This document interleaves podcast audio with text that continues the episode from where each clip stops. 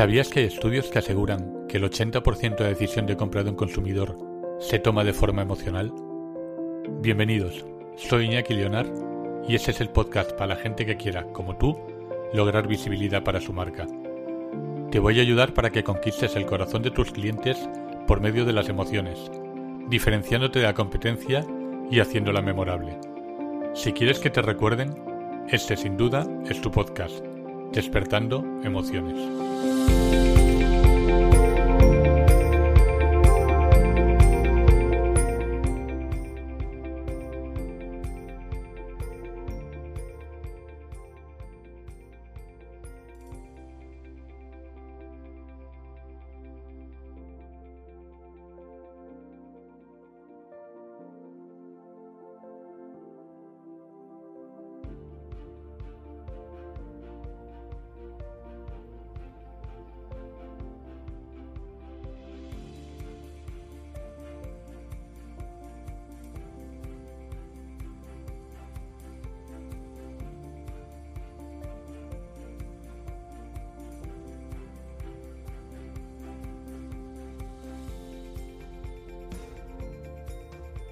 Hola familia, bienvenidos a esta entrevista con Marcelo Gio, autor de Oxito Brands, reconocido en todo el mundo como un innovador en el campo del branding y la publicidad.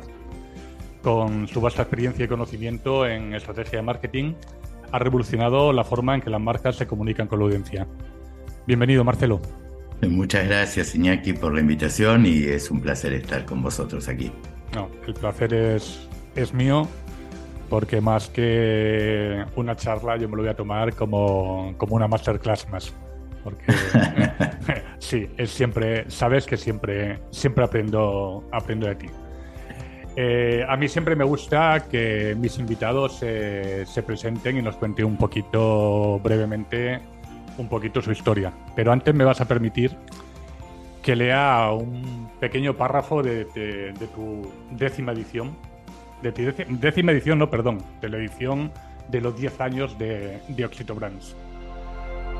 Eh, dice así, dice, un profesional del mundo del diseño y de las marcas no solo es aquel que tiene el talento y la cualidad de diseñar y crear, sino y sobre todo el que tiene la capacidad de inspirar, de contagiar la pasión por lo que hace y sin duda alguna el que lo hace desde la generosidad más desinteresada.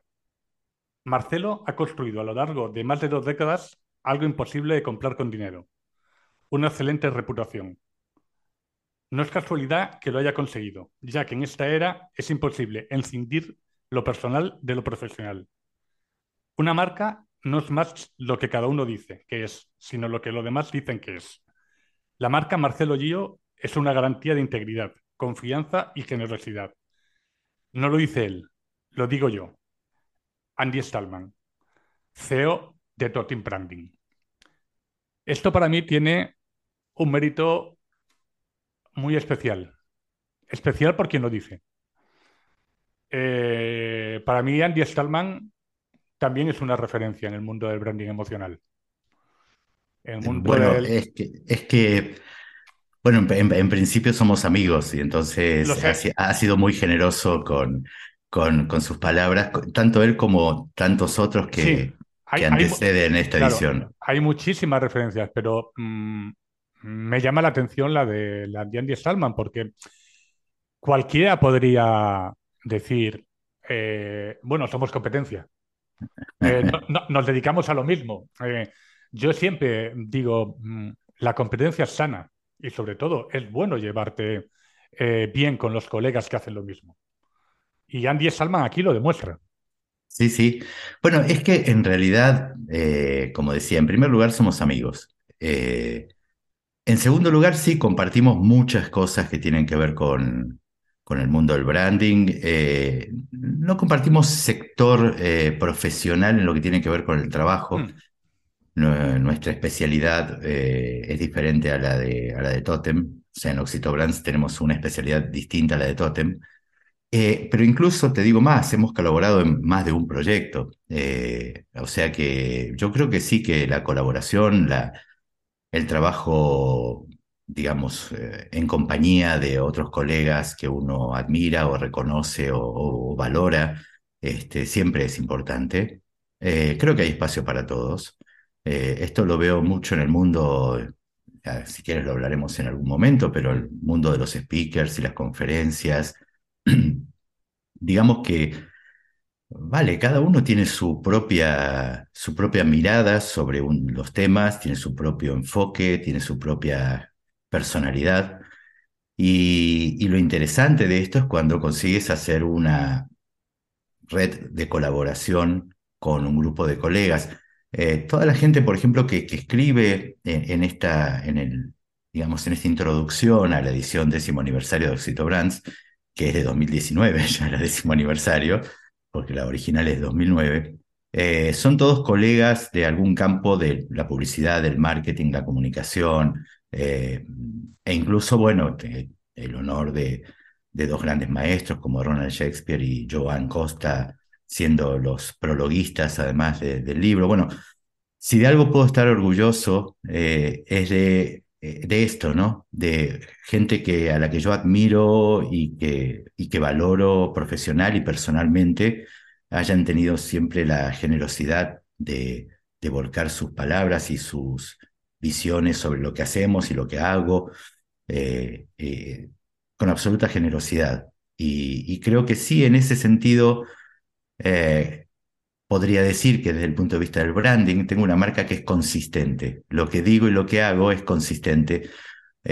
y por eso también uno puede cosechar, y esto va para todo el mundo de las marcas, uno cosecha a partir de eso estos beneficios. Y en este caso los beneficios son estrictamente emocionales en primer lugar, eh, pero también son profesionales. Eh, a mí me honra el reconocimiento de los colegas en todo sentido y bueno, más allá de que en algunos casos puntuales, como es el caso de Andy u otros que están ahí, además son amigos personales, ¿no? Pero, pero como tú dices, eh, no se trata de competir, se trata de colaborar. hay espacio para todos, siempre. Y, el punto es, ¿cuál es tu espacio? ¿Quién eres tú? Bueno, volvemos al, al, branding este, desde ese lugar, ¿no? ¿Quién eres? Esto es lo primero. ¿Y qué tienes para ofrecer? ¿Y cuál es tu por qué? ¿Por qué haces lo que haces? Eh, ¿Y para quién lo haces? Bueno, ahí hay un mundo gigantesco eh, y en el cual cada uno de nosotros puede encontrar su lugar, ¿no? Eh, pero incluso con, con colegas que, cuyo trabajo está en el mismo sector, si se quiere. Nosotros, por ejemplo, tenemos una gran especialidad, obviamente, en marcas y en el sector del vino. ¿no? Por darte un ejemplo. Ahí tenemos, digamos, muchos años de trabajo en ese sector que además nos encanta, nos apasiona y tenemos clientes fantásticos que, son más que clientes, te diría, porque son de muchos años y esto es, está muy bien también porque generas una relación muy fuerte. Pero digo, en ese mismo sector hay un montón de colegas que son amigos y que trabajan en el mismo sector. Eh, justamente lo bueno es que si somos colegas y nos respetamos, eh, las reglas de juego están claras eh, y no tienes que andar escondiendo nada ni... Y, además cuanto más confianzas tienes con tus colegas, eh, más difícil es que tengas una competencia desleal. y si la llegas a tener en algún caso, bueno, mala suerte, pero, pero no es lo que se da habitualmente. Yo, insisto, creo en, creo en la competencia basada en la colaboración. Eh, y cada uno de nosotros define un espacio específico y dentro de ese espacio específico una oferta concreta. ¿Cuál es tu oferta? Bueno, eh, ahí está.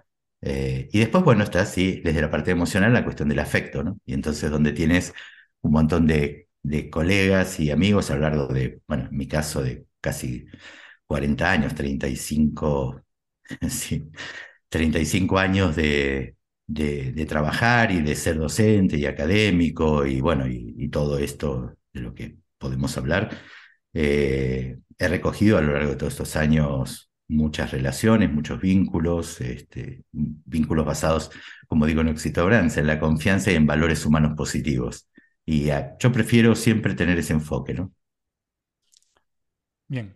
¿Quién es Marcelo Yo? Tomo agua. ¿Quién soy? Es, una, es una tarea muy compleja. Es, como cuando te ponen delante del espejo y te dicen qué es lo que estás viendo, ¿no? Eh, en mi caso particular, una vez una persona me definió, una,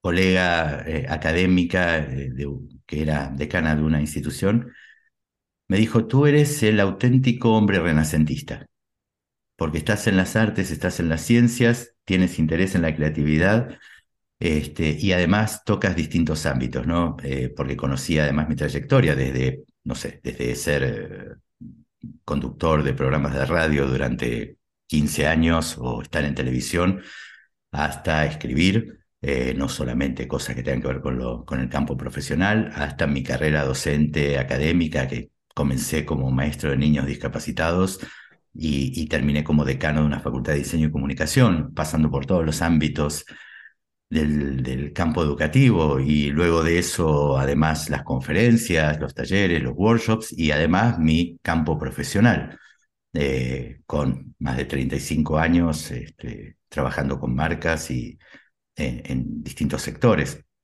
Entonces, a mí también me cuesta definirme. A veces me dicen, bueno, pero tienes, ¿cuál es el foco? ¿Cómo te, dónde te ponemos? ¿Dónde te ubicamos? probablemente en que no me puedes ubicar. Eh, ¿Quién soy? A veces lo defino de una manera muy sencilla. Soy un diseñador. Eh, porque esa es mi primera carrera, digamos, de formación profesional, luego en la Universidad de Buenos Aires.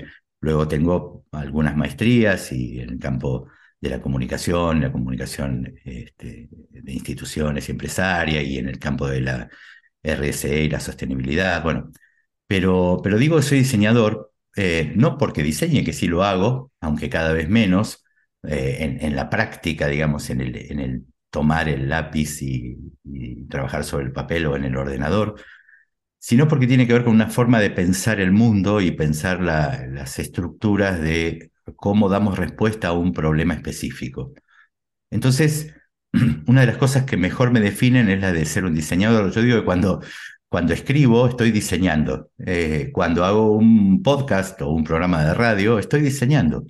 Eh, incluso en la vida diaria estoy diseñando. Eh, y, creo que es lo que mejor me define. Soy un diseñador. Después, después de eso viene todo lo demás. A partir de ser un diseñador, sí, ser un brander, fundamentalmente, porque bueno, es mi especialidad profesional desde hace 30 años, eh, ser un docente, porque diseño mis clases, eh, mis masterclass o, cursos, porque he diseñado currículas en, muchos niveles o en distintas empresas y organizaciones donde he trabajado, con niveles de gerencia, bueno, es decir, eh, el diseño como estructura de pensamiento, dice el diccionario de Oxford, siempre repetía mi maestro Ronald Shakespeare, es plan mental, ¿no? Esta capacidad de organizar mentalmente una serie de ideas con un fin específico. Eh, creo que eso es lo que mejor me define. Después, todo lo demás, y sí, eh, es muy difícil de definirme. Tengo múltiples intereses eh, y en muchos de ellos me siento muy cómodo. y, trato de no, digamos, hago lo contrario de lo que a veces les digo a, mis propios clientes, que es que pongan foco, ¿no? Eh, eh, rara vez he puesto foco en algo en particular. Generalmente soy multitasking y, pongo foco en muchas cosas. Me muevo por, por lo que siento, por lo que me gusta, por lo que me apasiona, más allá del dinero. Eh, será por eso que no tengo ningún, ninguna fortuna, pero la realidad es que me gusta hacer las cosas que me gustan hacer y me gusta hacerlo además con la gente con la que me gusta trabajar. Eh, esto lo tengo muy claro desde hace mucho tiempo. Eh, cuando armo equipos de trabajo, que esa es otra de mis especialidades, eh, me gusta armarlos no solamente en función de las capacidades, porque eso es una condición básica, digamos, las capacidades específicas son una condición básica de un, de un, de un puesto a ocupar, pero sí con gente con la que me siento cómodo, con la que que puedo cuestionarme y cuestionarles y que me cuestionen, eh, donde puedo discutir en, buenos términos y, sacar ideas síntesis. Eh, creo que en ese sentido también es, eh, es importante cuando uno desarrolla una vida profesional después de tantos años, bueno, decir a qué, qué, cosas cree que son claves, ¿no? Y esa es una de las cosas que son claves. Claro está que si nos pasa a todos cuando hacemos un currículum, ¿no? Eh, si tú miras un currículum, el currículum es, lineal, ¿no? Parece que has dado los pasos. Eh, una vez me pasó hace un tiempo eh, que una persona me dijo, tú sí que has sabido construir tu trayectoria. Y yo traté de, no, quise desanimarle, pero la realidad es que yo no construí nada eh, con una a priori, digamos. Claro que si tú lees el cuento desde el final, todo lo que pasa antes es casi eh, como, como que indefectiblemente te va a llevar al momento presente. Pero en realidad hay un montón de caminos alternativos, con aciertos y errores, eh, con, con mayor o menor éxito, eh, que fueron de algún modo construyendo ese espacio en el que estás hoy. Pero no somos lineales, la vida no es lineal. somos una multiplicidad de cosas. Bueno, dentro de todo esto que estoy diciendo es simplemente para evitar definirme, está claro. Pero, pero dentro de, todo eso podría decir que ese soy yo. Cuando encuentras en esa maraña de intereses, actividades, eh, deseos, búsquedas, pasiones, eh, ahí estoy yo. Eh, siempre con tratando de ver qué es lo que va a venir, este, desde esta perspectiva de que lo mejor siempre está por venir. Y no lo digo como un conformismo con el presente ni como una ilusión para pasar los malos momentos. Creo que realmente lo mejor siempre está por venir, porque si tú te levantas al día siguiente, ya has ganado mucho, estás vivo. Y esto es el primer paso, ¿no? Eh, y a partir de eso, bueno, a vivirla. Eh, eh, y cuando tú llegas a, cierta edad como la mía, que ya soy un señor mayor, este, sabes que los, los, los días son más cortos y, y los tiempos también son más cortos y entonces no tienes tiempo para, para perder en cosas que no te gustan, ni quieres, ni deseas, ¿no? Así que soy una persona que se mueve a partir del, deseo, la pasión y la búsqueda, eh, y también soy una persona eh, absolutamente, paradójicamente, absolutamente racional. Las decisiones las tomo de manera racional.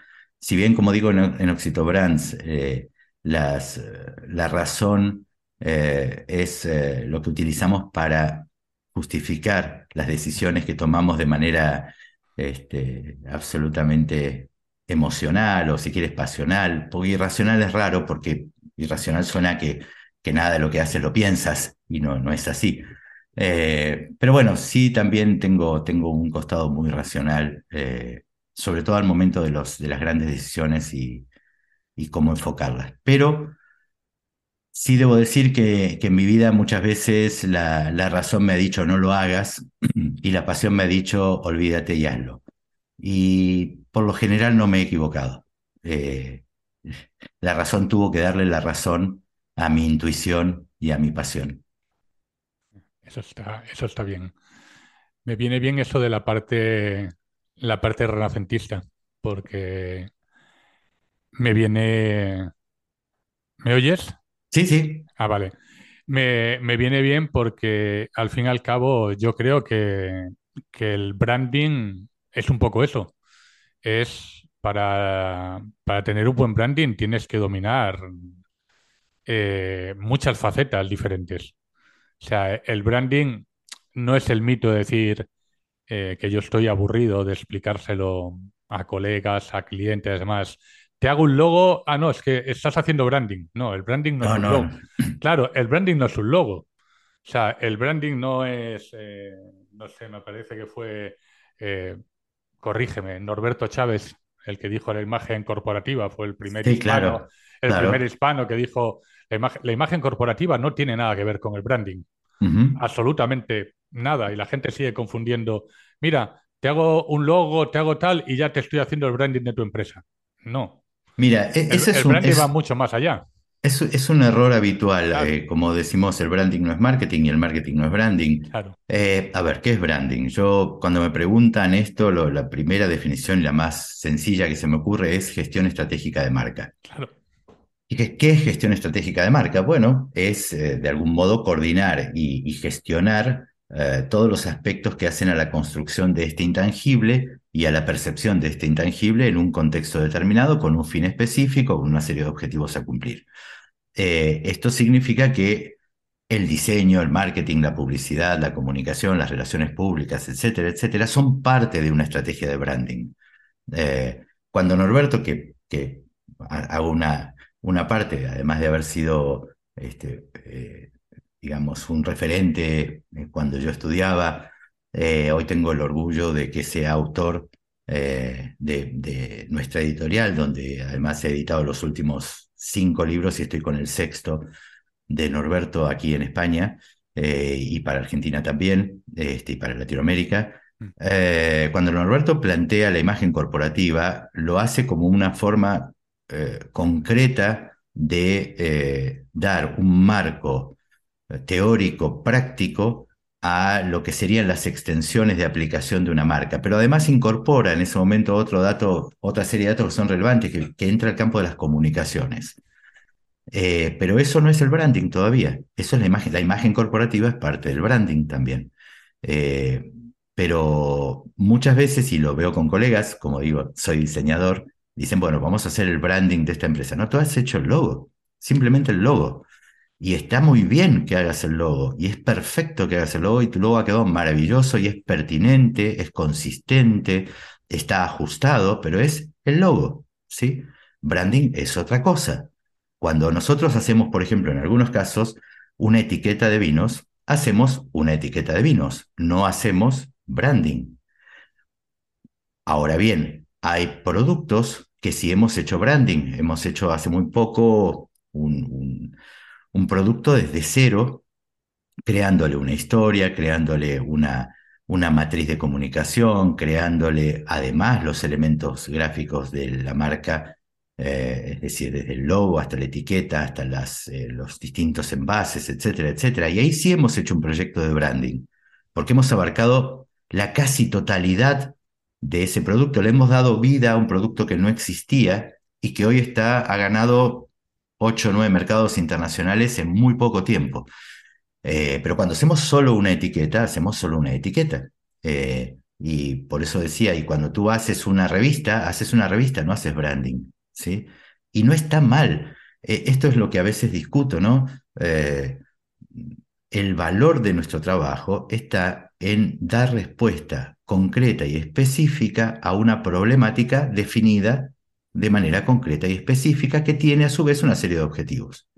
¿Por qué voy a proponer un proyecto de branding para alguien que solo necesita un logo?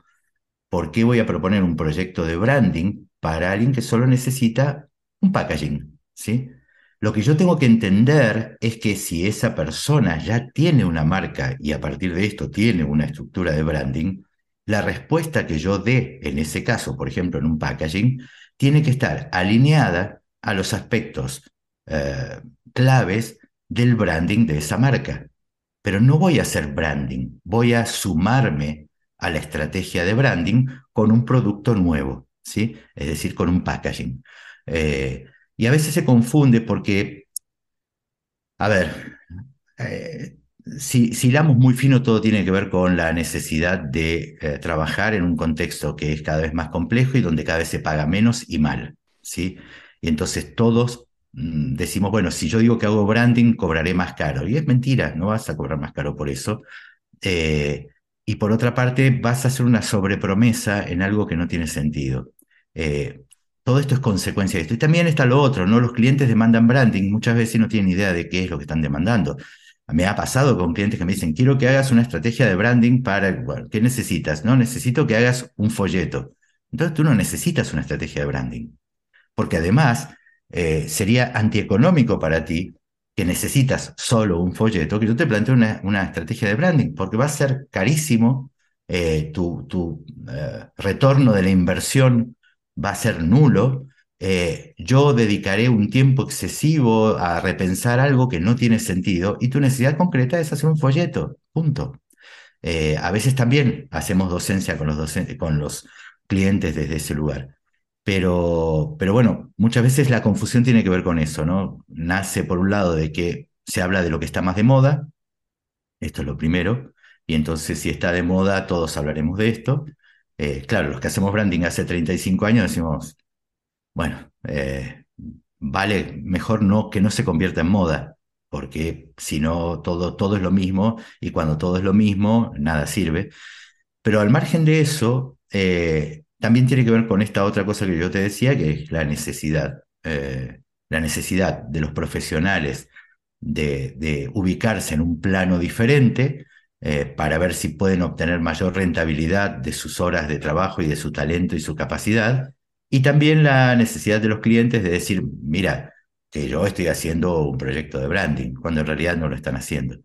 Eh, a veces mm, el, exceso, cuando, cuando una palabra se repite sin demasiado sentido, se termina vaciando de contenido.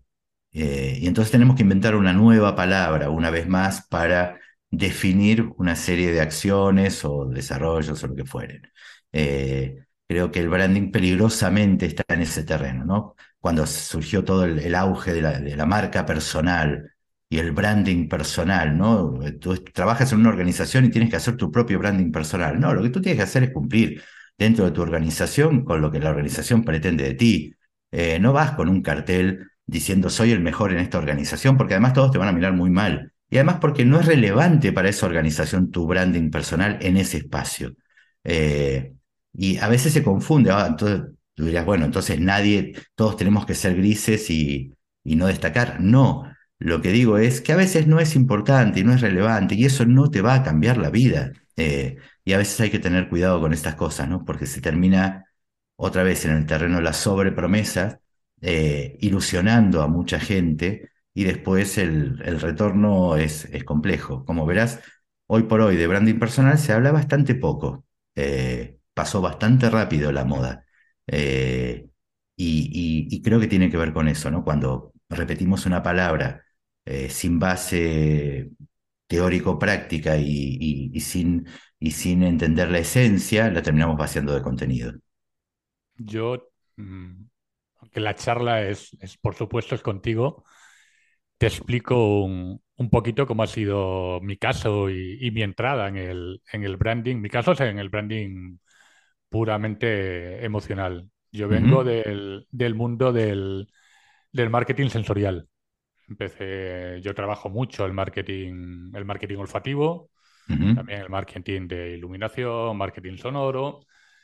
Y a raíz principalmente de, de leer por primera vez Solcito Brands, luego a raíz de, de, conocer a una gran amiga tuya que es, que es Celia, uh -huh. de hacer todos sus cursos, hacer el máster, sí. el máster con ella además me he metido más a fondo, sobre todo en los clientes de, de confianza, porque me demandaban un poquito más, porque son ya clientes de confianza que pedían Mm, ¿cómo puedo posicionar mi marca un poquito más en este mundo de tanta competencia, de tanta... Y a mí me gustó mucho el término tuyo, lo reconozco desde el principio, de, de humanizar las marcas, ¿no? Uh -huh. De hecho, eh, mi mujer y yo también tenemos una tienda, bueno, que la gestiona mi mujer y siempre hemos intentado, oye, qué mejor banco de prueba que tu propia, que tu propia marca, ¿no? Y empezamos, y empezamos por ahí.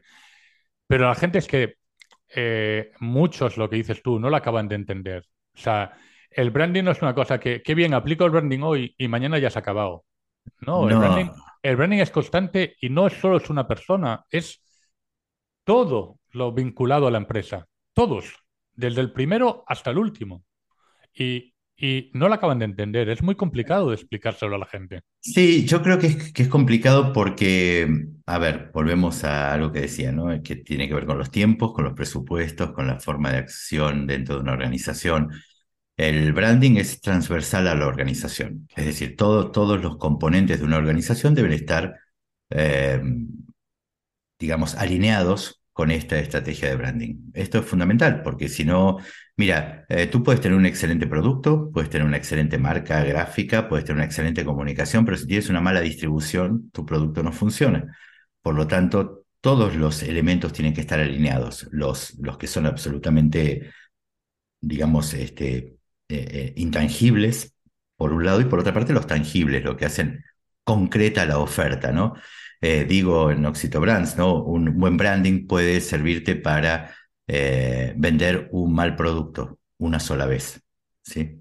¿Por qué? Porque una vez que tú pruebas ese producto y es malo, no solamente no lo vas a volver a comprar, sino que además tu boca a boca será una, una forma de dinamitar esa estrategia de branding tan positiva que había hecho esa marca. Eh, eh, no sirve, el paraguas del branding no sirve para tapar malos productos o malas organizaciones. Eh, en todo caso, puede disimular en algún momento estas, estas fallas, pero cuando a mí me dicen, bueno, te, doy un ejemplo desde otro lugar, a mí me, ha pasado que me han dicho clientes, bueno, te contratamos a ti, ahora nos va a ir muy bien. Y mi respuesta siempre ha sido la misma, con esta honestidad brutal que me caracteriza, que es, eh, mira, no lo sé, no te lo puedo afirmar. En todo caso, lo que sí puedo afirmar es que voy a hacer lo mejor, voy a poner lo mejor de mí, toda mi experiencia y mi conocimiento, para que a ti te vaya lo mejor posible. Pero hay una serie de aspectos que no dependen de mí, no es una ciencia exacta, eh, que bueno, 2 más 2 es 4 en branding. No, no necesariamente, puede ser 3 o 5, ¿sí? Eh, lo que sí podemos hacer es acotar el margen de error, ¿sí? Lo que sí podemos hacer es eh, trabajar de manera consistente y coherente a lo largo del tiempo, como bien decías, no es tarea de una vez, es una tarea constante. Cuando te dicen, bueno, aquí está, aquí está tu proyecto de branding, ahora apáñate. No, aquí está tu proyecto de branding, entre comillas, y estoy diciendo esto, bueno, a partir de ahora empiezas a ejecutarlo. Y eso cuando lo hacemos todos los días. ¿Y quiénes todos? Los que forman parte de la organización y quienes tienen contacto hacia adentro y hacia afuera de la organización con los clientes internos o externos, eh, con los colaboradores, con, con aquellas personas que están, eh, con los stakeholders, todas aquellas personas que tienen relación con tu marca. Bueno, es, ah, pero es muy difícil. Claro que sí. Eh, cuando me dicen, hacer branding es fácil, no, es muy difícil, ¿sí? Ah, es imposible, no. Implica mucho trabajo, mucha responsabilidad y ser consistente y coherente a lo largo del tiempo. ¿Que te vas a equivocar? Sí, pero ¿sabes qué? Si tienes una buena marca consolidada, los errores se eh, perdonan. Si tienes una marca muy endeble, los errores te van a tirar abajo. Eh, entonces, ¿qué hacemos cuando hacemos este tipo de cosas? Volviendo a lo que me decía este cliente, yo no te voy a prometer que conmigo tu negocio va a funcionar 10 sobre 10. Voy a trabajar contigo para que funcione 10 sobre 10. Y lo que sí puedo decirte, y como digo en Oxito Brands, una eh, buena estrategia de branding no garantiza el éxito, pero una mala o nula garantiza el fracaso. ¿eh? Entonces, eh, lo que hacemos es trabajar para que tengas la mayor cantidad de probabilidades de alcanzar el éxito que te planteas con tu producto, con tu servicio o con tu persona. Ahora sí, lo que sí te puedo prometer es que si no lo haces o lo haces mal, tienes el fracaso asegurado. Eso sí, pero eh, a ver, eh, eh, a veces es, es, difícil explicar esto, o no es difícil explicarlo, es difícil que se asuma tal como es. ¿Por qué? Porque además, como buenas buenos seres humanos tendemos al pensamiento mágico. Y entonces, así como con ilusión jugamos a la lotería todos los años o todas las semanas, con la ilusión de que esta vez nos toca a nosotros y nuevamente no nos volvió a tocar, este, la realidad es que el pensamiento mágico domina de algún modo nuestras vidas y cuanto más crisis hay, cuanto más problemas hay, más nos aferramos al pensamiento mágico. Eh, y no lo digo en términos de religiones, eh, lo digo en términos del pensamiento mágico de todos los días. Eh, no, cruzamos, no entramos a la, a la, casa con el pie izquierdo o, no subimos al coche agarrándolo con la mano derecha o lo que fuere. Es decir, todo el tiempo apelamos al pensamiento mágico y no hay nada peor para un negocio que apelar al pensamiento mágico, porque estás dejando todo en manos de imponderables absolutos que no dependen de ti. Lo que tú tienes que hacer en todo caso es ver qué variables puedes controlar en ese proceso eh, cuáles requieren de tu atención y de toda tu organización. Y a partir de eso sí, el pensamiento mágico, digamos, será una nota de color, pero tu, tu trabajo es diario. Eh, no digo que sin esfuerzo no se alcancen los objetivos, tampoco soy muy partidario de, de la idea del sacrificio, ¿no? El sacrificio me parece como algo un poco que no, no, está, no está muy bien. No creo que haya que sacrificarse. Yo creo que hay que ponerle ganas, energía y pasión a las cosas. El sacrificio es como un, un terreno medio, medio escabroso, eh, porque no, no habla de lo, de lo bueno que puedes hacer, sino de lo que pierdes por hacerlo. Pero bueno, tienes que dedicarte a esa tarea con, compasión, con ganas y todos los días, y hay que trabajar. No, no hay mucho secreto en esto, ¿eh? es una cuestión de trabajo. Luego tendrás aciertos y errores. Te doy un ejemplo muy sencillito para no extendernos, pero eh, soy el, mister de un equipo de fútbol. Tengo 11 jugadores buenos, regulares, excelentes, eh, cada uno en su posición. Tengo una táctica muy clara y conozco a mi oponente. Lo he estudiado eh, y creo que va a funcionar todo muy bien y que vamos a ganar. Empieza a rodar la pelota y al minuto tenemos un gol en contra, eh, hecho por, en propia puerta.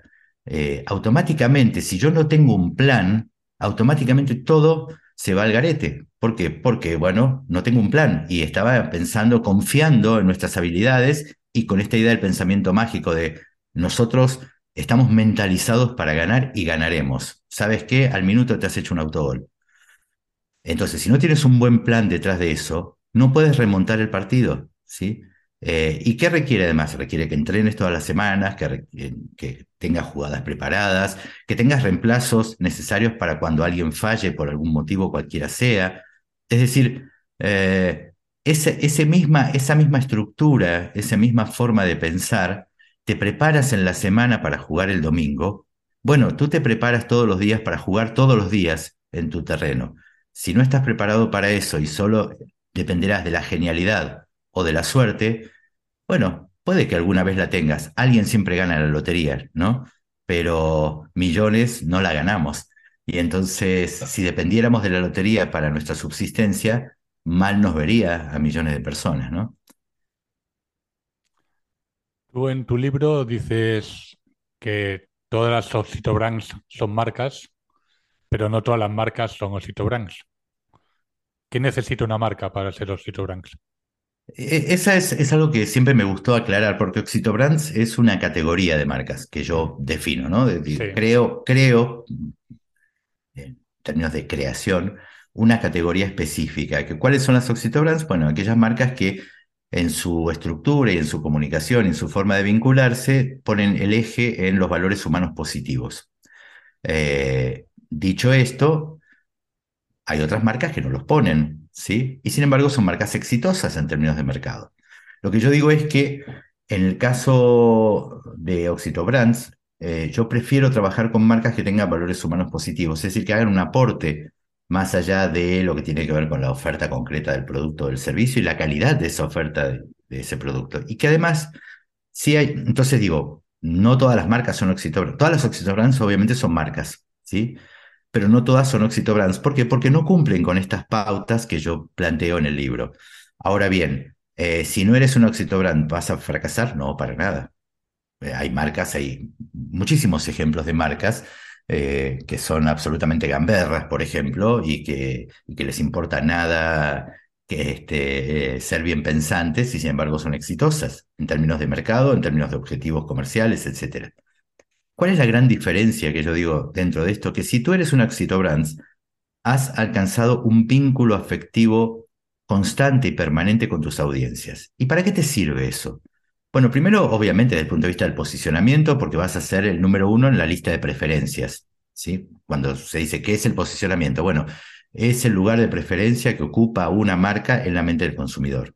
No es solo estar en la mente del consumidor, sino que el lugar de preferencia ocupa. Porque si yo te digo, una bebida cola, tú dices, bueno, Coca-Cola, Pepsi, bueno, ya está. Dijiste Coca-Cola primero, Coca-Cola es tu preferencia, ¿sí? Pero al margen de eso, lo que sí sucede es que si alcanzas este vínculo emocional tan fuerte, cuando tengas un mal momento, cuando cometas un error, tu audiencia va a ser mucho más eh, permisiva contigo y va a justificar y te va a acompañar en el error. ¿Por qué? Porque te creen, te quieren y te creen. Si te quieren y te creen, te compran. Y si no defraudas, te vuelven a comprar. ¿sí? Entonces, aquellas marcas que no tengan este, esta recaudación afectiva, este residual afectivo en la mente de los consumidores, están más expuestas en situaciones de crisis. Entonces, en un momento de crisis, eh, es más probable, es mucho más probable que un Oxito Brand sobreviva frente a otra marca. Eh, en términos, eh, dicho de una manera mucho más sencilla, eh, a los amigos y a la gente que queremos les perdonamos más cosas que a alguien que desconocemos, ¿sí? El amor nace del conocimiento, ¿sí? Eh, porque si no lo único que hay es deslumbramiento, ¿no? Cuando cuento esto, ¿no? El enamoramiento es diferente al amor.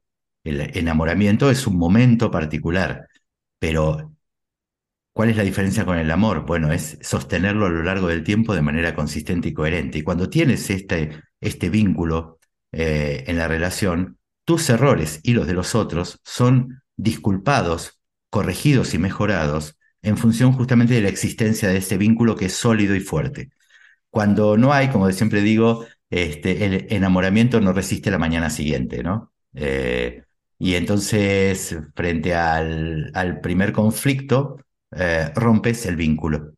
Eh, el amor tiene esto, la consistencia del vínculo y de alguna manera puede mm, capear el temporal en situaciones de complejidad las marcas que tienen esta, digamos, este vínculo con sus audiencias, eh, no solamente, yo, yo hablo, eh, y lo, aclaro también en el libro, no hablo de consumidores, hablo de audiencias. ¿sí? ¿Por qué?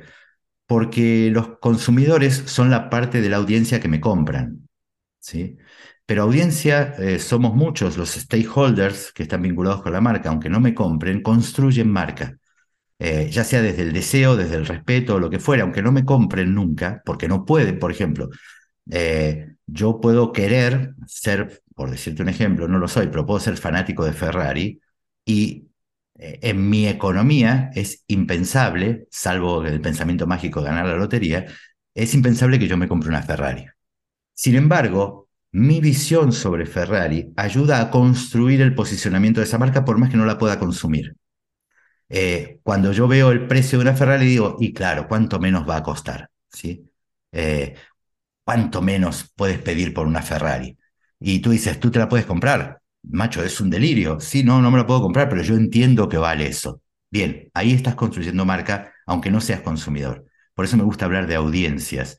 Eh, después están las audiencias específicas, que son aquellas a las que puntualmente tú apuntas con tu oferta, y luego de esas dentro de esas audiencias específicas están los consumidores, que son la parte de esas audiencias que finalmente compran y vuelven a comprar. ¿sí? Entonces, cuando eh, decimos esto, lo que decimos es, si tú eres un Oxito Brand, tienes una, una bala más en la recámara, por decirlo así, tienes una chance más de, eh, de sobrevivir en una situación de crisis que atañe a todos. ¿sí? Eh, lo hemos vivido en la pandemia, ¿no? Las marcas que tenían una buena, una buena relación, eh, que, no, que no han defraudado en la oferta, en la propuesta de valor, que han cumplido con sus audiencias, que se han mostrado de algún modo eh, humanas, entendiendo el problema en el que estábamos, han salido bien paradas de la pandemia. Aquellas que no, muchas de ellas quedaron por el piso, ¿sí? Entonces, no es un dato menor que la gente te quiera y que la gente te crea. Eh, sin estas dos cosas de base es muy difícil construir una relación y si no construyes relación, bueno, tu negocio no es sostenible.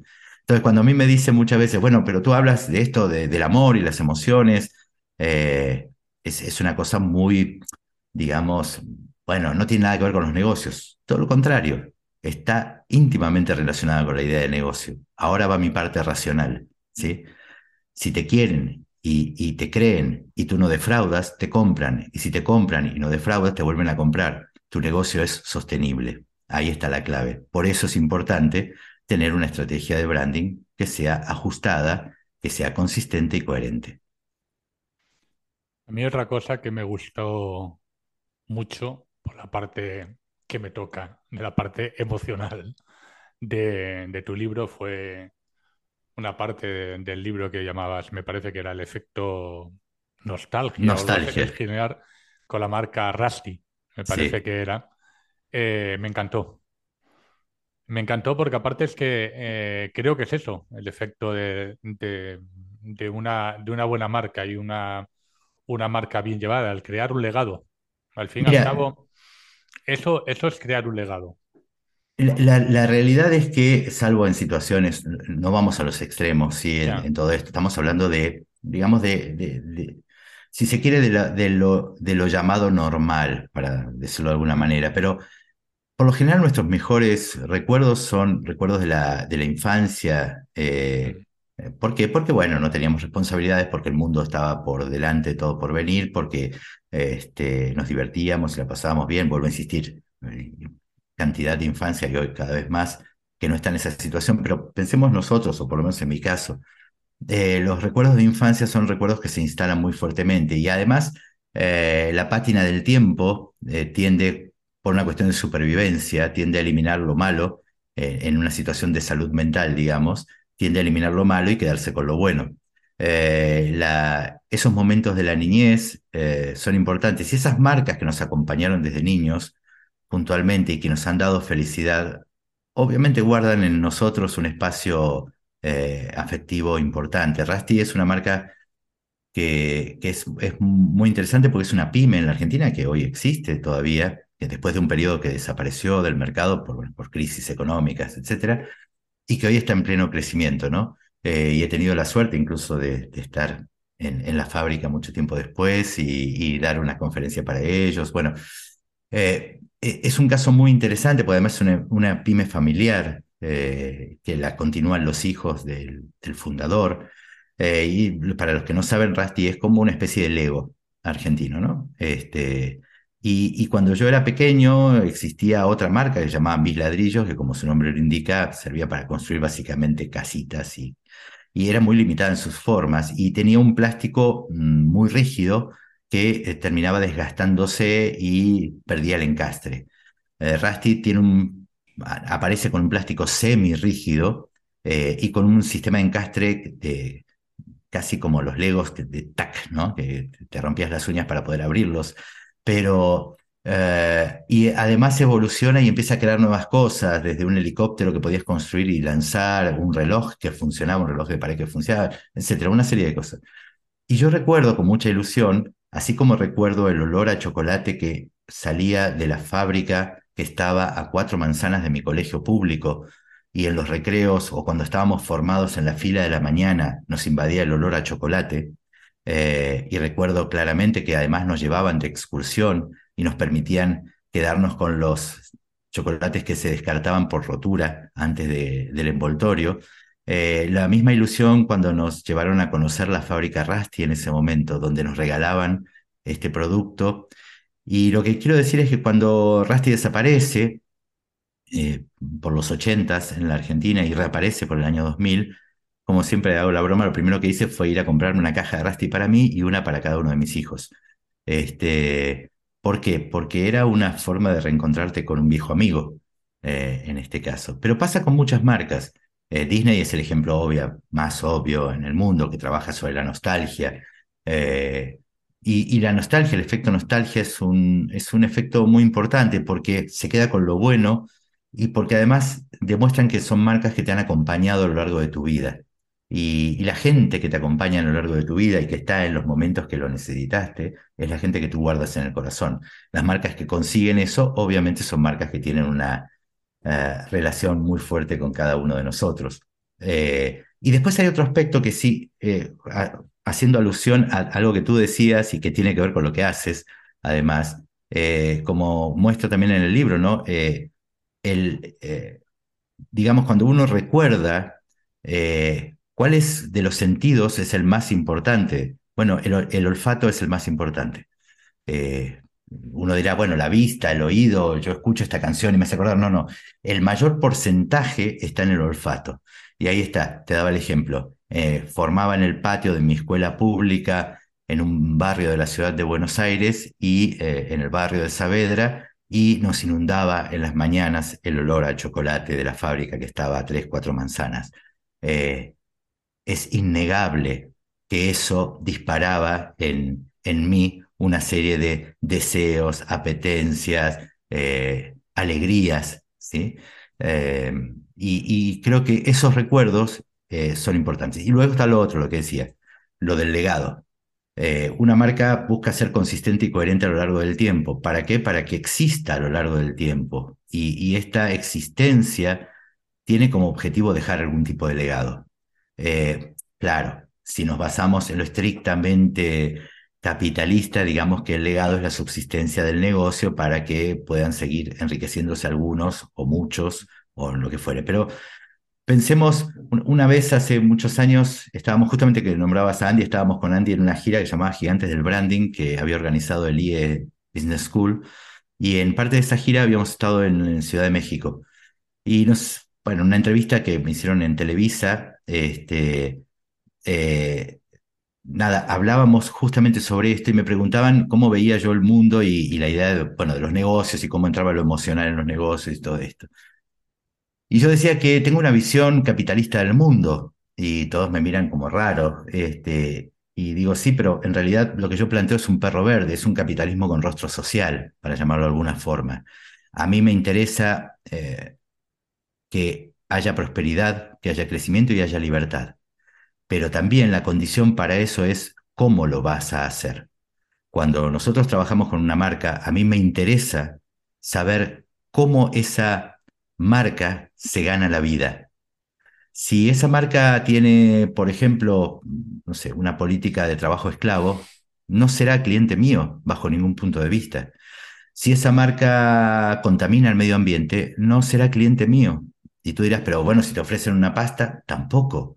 ¿Por qué? Porque tiene que ver con, bueno, lo que uno cree.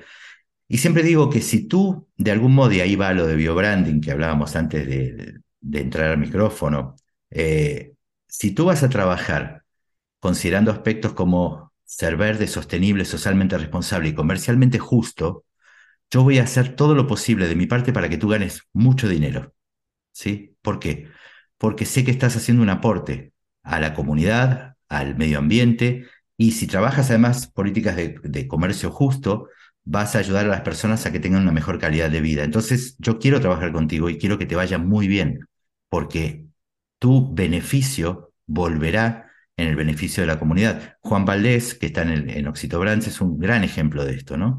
Eh, también tuve la suerte de dar una, una charla para, para la cooperativa, porque Juan Valdés es una cooperativa de cafeteros, la marca de la cooperativa de cafeteros de Colombia, eh, y hablar de todo esto, ¿no? Eh, eso es un claro ejemplo. Se reinvierten las utilidades, los beneficios, además de ganar dinero los, los miembros de la cooperativa y trabajar una política de comercio justo, además de todo eso y obtener mayor rentabilidad, eh, gran parte de las utilidades se reinvierten en cuestiones que tienen que ver con mejora de caminos, hospitales, escuelas, etcétera, etcétera, en las zonas cafeteras de Colombia.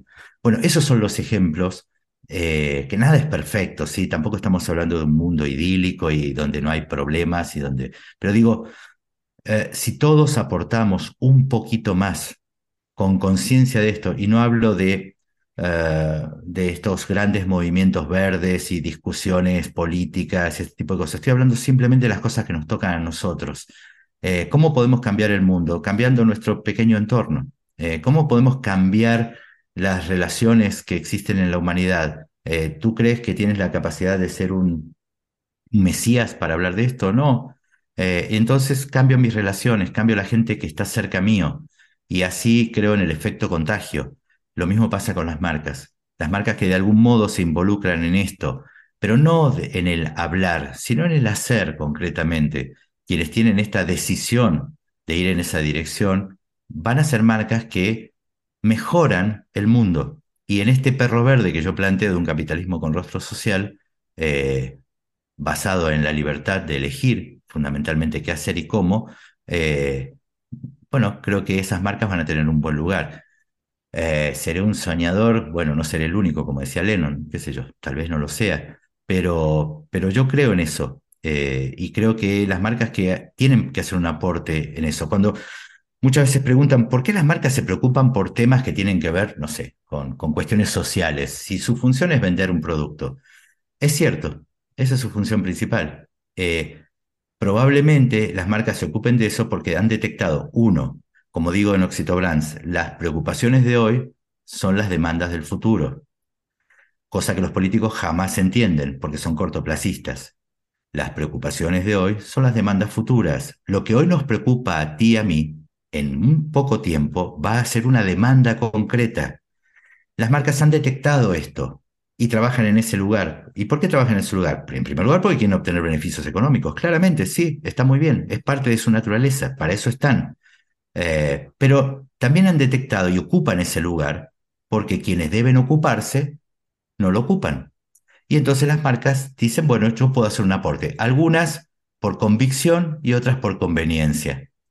En esta etapa, a mí no me interesa si es por convicción o por conveniencia mientras lo hagan. Eh, quiero marcas que se comprometan de algún modo. Y vuelvo a insistir, no que se embanderen en causas este, políticos sociales como si fuesen un partido político o fuesen un movimiento social. Pero creo que es bueno que las marcas acompañen y no lideren estas transformaciones.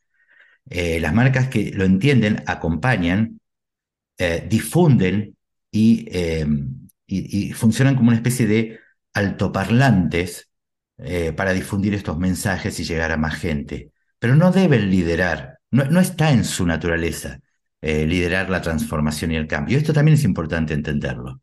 Eh, las marcas que creen que sí están liderando una gran revolución, bueno, se están equivocando también. hoy podemos decir que Apple lideró una revolución, en realidad Steve Jobs. Bueno, vuelvo al ejemplo del currículum del principio, ¿no? Si tú lo miras de manera lineal, sí, hay una gran revolución. Lo que hubo es una idea visionaria eh, que entiende una necesidad del mercado concreta y una necesidad de las personas concretas, y si hay una decisión, si quieres, no, no, quiero llamarlo ético, pero si hay una decisión de base de cómo vamos a hacer el negocio. Eh, y para mí el cómo vamos a hacer el negocio es clave. Eh, por eso vuelvo al ejemplo que estaba dando recién de, con el tema de biobranding. Quiero trabajar con marcas que si no tienen no están todavía en esta dirección, ya hayan tomado la decisión de ir en esa dirección. Eh, creo que ahí tendremos un capitalismo más saludable, por lo pronto, que nos beneficia a todos. Y esas marcas yo quiero que les vaya muy bien. Y ahora, como no te quiero robar más tiempo, que ya te he robado más tiempo del que te había, del que te había pedido, solo una, una preguntita. ¿Qué opinas del tema del que todo el mundo habla, de la inteligencia artificial en el mundo del branding emocional? ¿Cómo puede afectar? Uh, mira, yo entre, entre mis múltiples vidas, eh, en una estudié ingeniería electrónica, yo soy técnico electrónico además, y estudié tres años de ingeniería electrónica. Estoy hablando de la década de 1980, ¿no? Para que hagan el cálculo. Eh, en ese momento un profesor de la universidad decía, un ordenador es tan imbécil como el tipo que lo maneja. ¿Sí?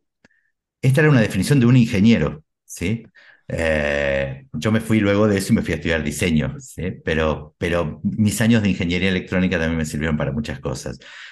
Yo creo que la inteligencia artificial es como raro, primero, porque llamar inteligencia artificial a algo que no es humano es como extraño. Pero bueno, pongámosle que es, si quieres, una, una forma sencilla de, de dar un marco en el cual todos más o menos sabemos de qué estamos hablando. Eh, yo creo que modifica todo, como ha modificado, el, a ver, el smartphone ha modificado eh, nuestra vida cotidiana, miramos más veces el teléfono que a la gente que tenemos alrededor, y esto es cierto, y me da culpa, ¿sí? Eh, que también es una herramienta que nos va a servir, nos va a ayudar a muchas cosas, absolutamente. Yo creo que todo cambio y toda evolución es, es positiva.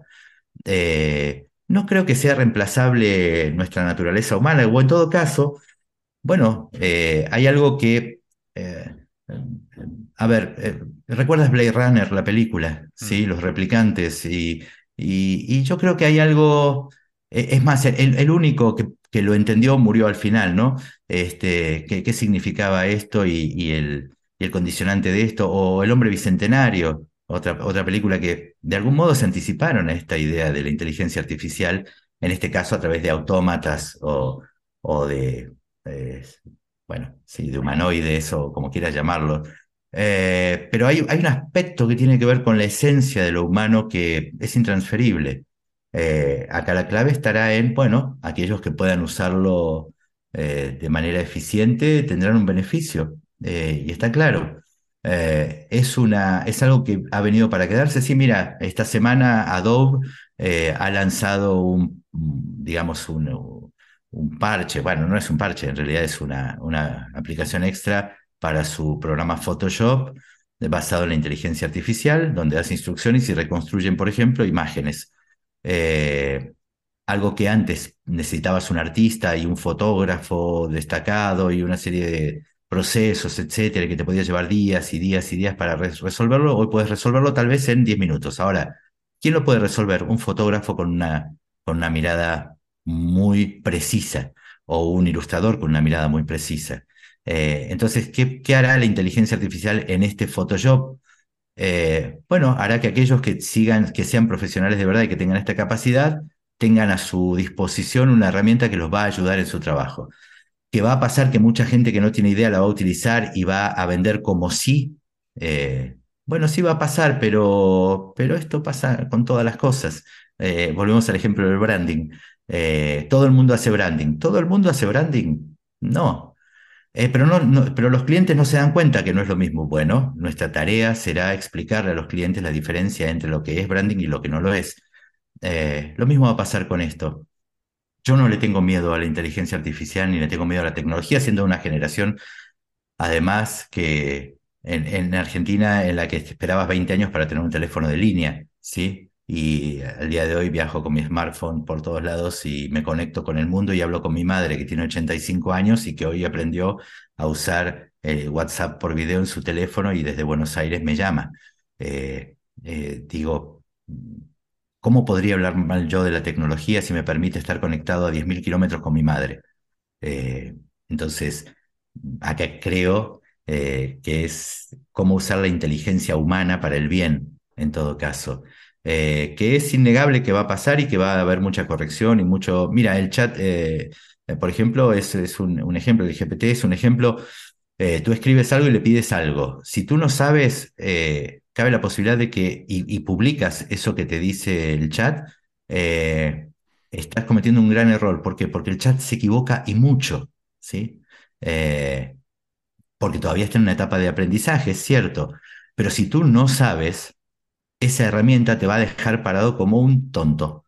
Eh, ahora, si tú sabes, te puede servir para, por ejemplo, acortar tiempo de investigación en algunas cosas, o para redondear una frase que no le tenías, no le encontrabas la forma, pero nunca te va a reemplazar a ti.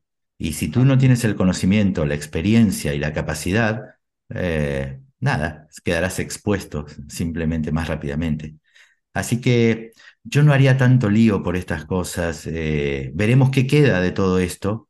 Eh, sí, ha venido para quedarse. Y es más, te digo más, creo que ha demorado bastante eh, habida cuenta del nivel de evolución tecnológica que estamos teniendo. Eh, pero en el fondo lo que nos sigue salvando y lo que nos va a salvar es nuestra condición humana. Punto, no hay más que eso. a ver, como dije al principio de todo, te levantas al día siguiente y te despiertas, bueno, ya está. Ahí tienes un, gran logro, el primer gran logro que es poder despertarte al día siguiente. Y a partir de eso tienes toda tu condición humana. Y eso creo que es lo más valioso. Todo lo demás son complementos, son bastones, son este, apoyos y ayudas para hacer nuestra vida más confortable, más cómoda, más eficiente o lo que fuere. Pero en el fondo sí, lo, único importante sigue siendo lo mismo. ¿Quiénes somos? ¿Cómo nos relacionamos con los otros? Eh, ¿qué, queremos para nosotros y para los otros? Eh, y, finalmente, ¿qué es eh, nuestra condición básica, que es ser humanos? Punto. Eh, Oxitobrands en, la bajada es marcas humanas para un mercado emocional y lo que planteo ahí es humanizar las marcas, pero no humanizarlas en el sentido burdo, ¿sí? Es marcas que entienden la problemática humana en un mercado que es cada vez más emocional. El mercado siempre es emocional, ¿sí?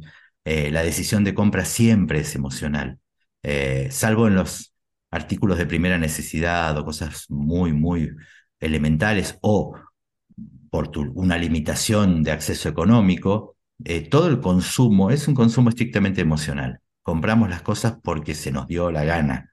Luego, con la razón, tratamos de justificar por qué la compramos, ¿sí?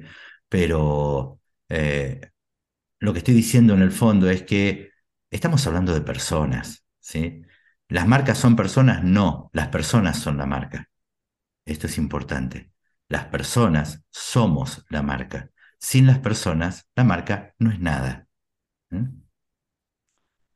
Pues te doy mil gracias, Marcelo, por haberme atendido, por haber pasado este rato tan maravilloso y sobre todo tan, tan educativo. y te voy a dejar con, con, una frase que te robé para mi web. Bueno, te robé, ¿no? Te pedí permiso para utilizarla. Claro que sí. Que dice que es una marca, es una buena idea, que cuenta una gran historia e invita a protagonizarla. Eh, estamos hechos, algunos dicen, como dice Moby, estamos hechos de estrellas, eh, pero también estamos hechos de historias. Eh, nosotros somos lo que somos a partir de las múltiples historias de vida que hemos vivido en esta multiplicidad que somos como individuos. No, no, somos una, somos la unidad en la diversidad. Eh, esto es importante, como desde el punto de vista del sistémico se habla muchas veces que es un sistema, es unidad de la diversidad. Bueno, nosotros como personas somos unidad de la diversidad. ¿Y en qué diversidad? En la diversidad de historias que hemos vivido, que nos rodean, con las que hemos tenido contacto. Pues muchas gracias, Marcelo. A ti, un abrazo enorme y gracias a todos por escucharnos y espero que disfrutéis de este espacio. Seguro que sí.